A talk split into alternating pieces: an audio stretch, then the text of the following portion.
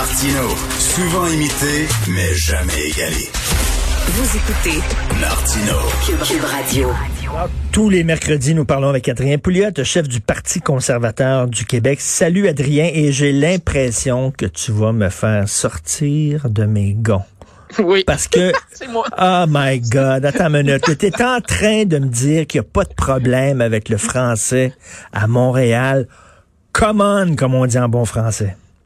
Come on, man, comme dirait Biden.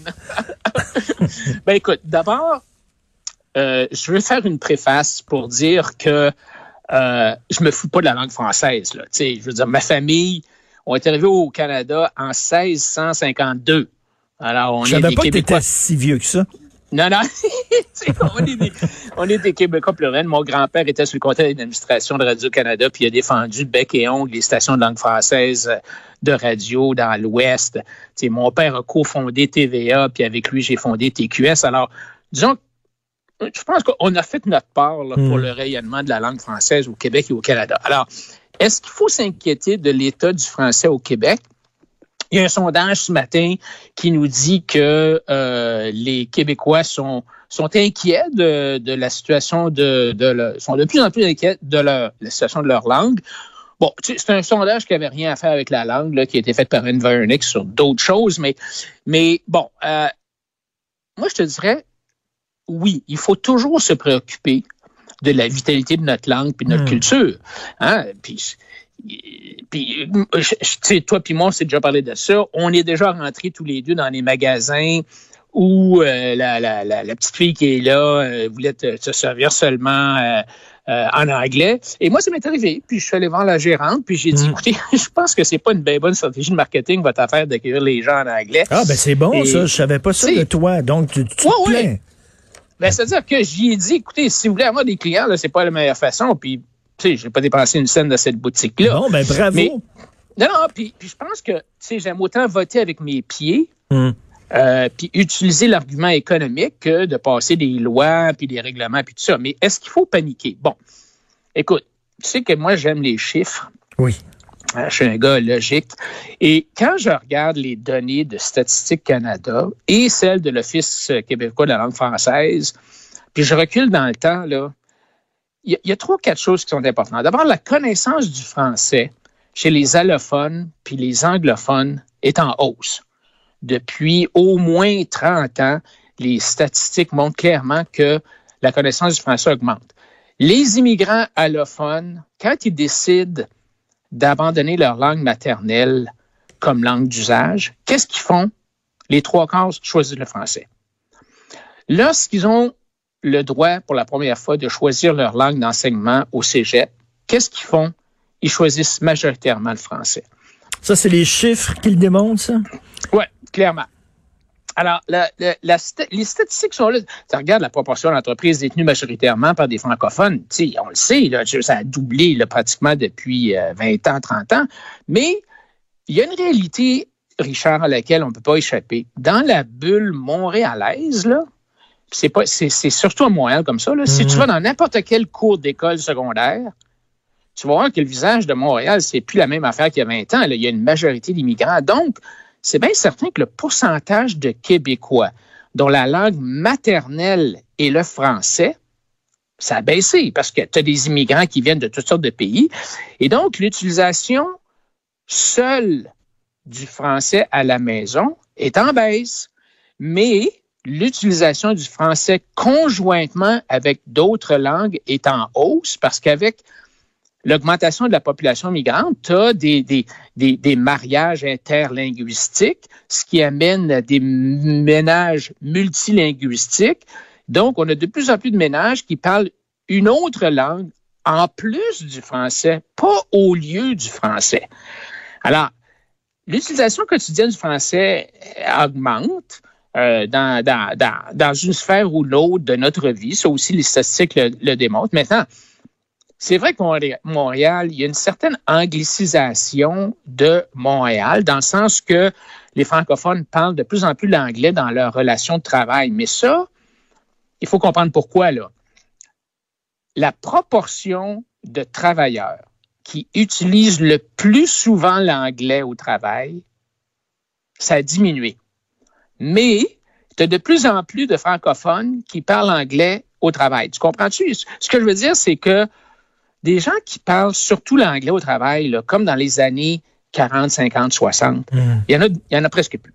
Mais par contre, nos entreprises qui fonctionnent en français sont de plus en plus présentes à travers le monde. Alors, c'est certain que si tu si es un petit courtier d'assurance à Québec, tu vas parler seulement français. Mais si tu t'appelles l'Industriel Alliance puis que tu as 4 millions de clients partout au Canada et aux États-Unis, tu as des chances de parler à tes clients aussi en anglais au bureau. Là. Alors, quand on nous dit que les employeurs veulent avoir des employés bilingues, moi, ça m'inquiète pas plus qu'il faut, là. Mais je sais qu'il ne faut pas toujours se fier à son expérience personnelle, OK? Euh, c'est vrai que c'est bien que tu parles de chiffres parce que c'est plus rationnel, c'est plus froid. Euh, mais moi, je vais te parler de mon expérience personnelle. J'habite dans le centre-ville de Montréal depuis un an et demi. Écoute, c'est très, très anglophone et dans plein de commerces, dans plein de restos. J'ai de la misère à me faire servir en français. Des fois, des restaurants, ils ont même pas de menu en français. Là, tu vas me dire, ben oui, mais c'est le centre-ville de Montréal. C'est certain que c'est très concentré. C'est très anglophone, c'est sûr. Oui, mais c'est pas une raison. Tu je veux dire, tu, tu devrais avoir des menus bilingues. Tu devrais pouvoir servir tes clients dans la langue de leur choix. Bon, c'est certain que, tu quelqu'un rentre dans un, restaurant, tu vas l'accueillir, tu sais pas trop, il parle du français, parle du anglais, ben, tu vas peut-être dire bonjour, hi. Ah, ça, ça m'énerve. Pourquoi bonjour, hi? Ben, c'est parce que tu veux pas insulter ni un ni l'autre. moi, moi, je dis bonjour, hi, puis là, tu vois comment est-ce que le gars répond. Non, non, mais on est au Québec. Au Québec, c'est en français. Et la charte de la ville de Montréal, hein, le, le, premier point, c'est Montréal est une ville francophone. C'est pas une ville bilingue, c'est une ville francophone. Ben, je sais pas ce que tu veux dire par francophone, là, mais il y a bien du monde qui parle anglais, tu sais.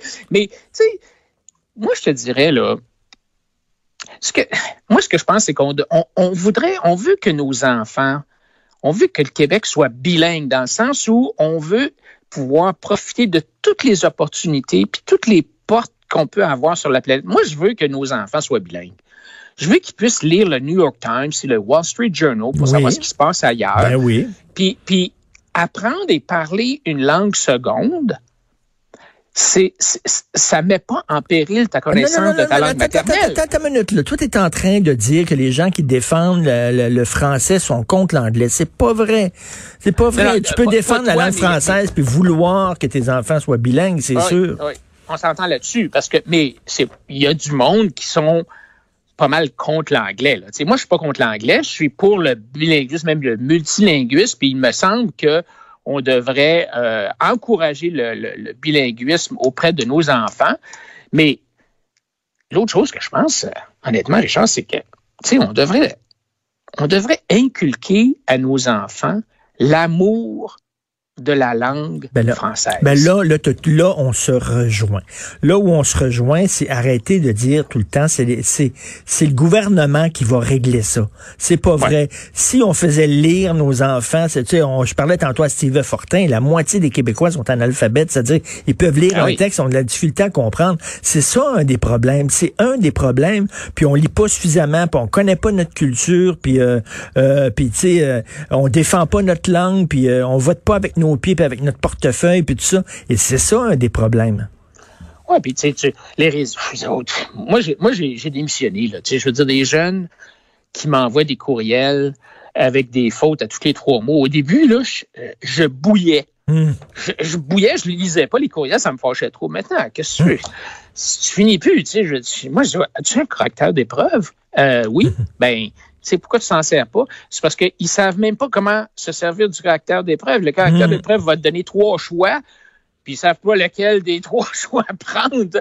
Alors, tu remarques aujourd'hui que les caractères d'épreuve, non seulement ils te donnent les choix, mais ils te donnent des façons de choisir le bon choix entre les mots. Tu sais, c'est vraiment triste de voir comment, euh, comment est-ce qu'on est-ce que c'est parce qu'on l'enseigne mal? Écoute, je ne sais pas, mais je hmm. peux te dire une chose. Le résultat, euh, peut-être que nos enfants sont très bons pour euh, ont d'autres compétences maintenant qu'on leur enseigne à l'école, tu sais, comment collaborer, comment travailler en groupe, comment passer, je sais pas, mais en tout cas, écrire la langue, c'est pas un gros char.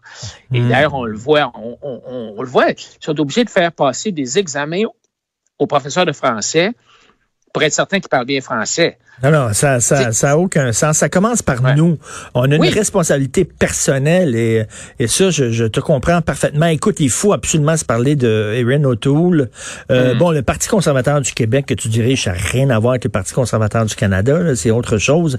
Mais bon, en tant que conservateur, qu'est-ce que tu penses de l'élection de M. O'Toole?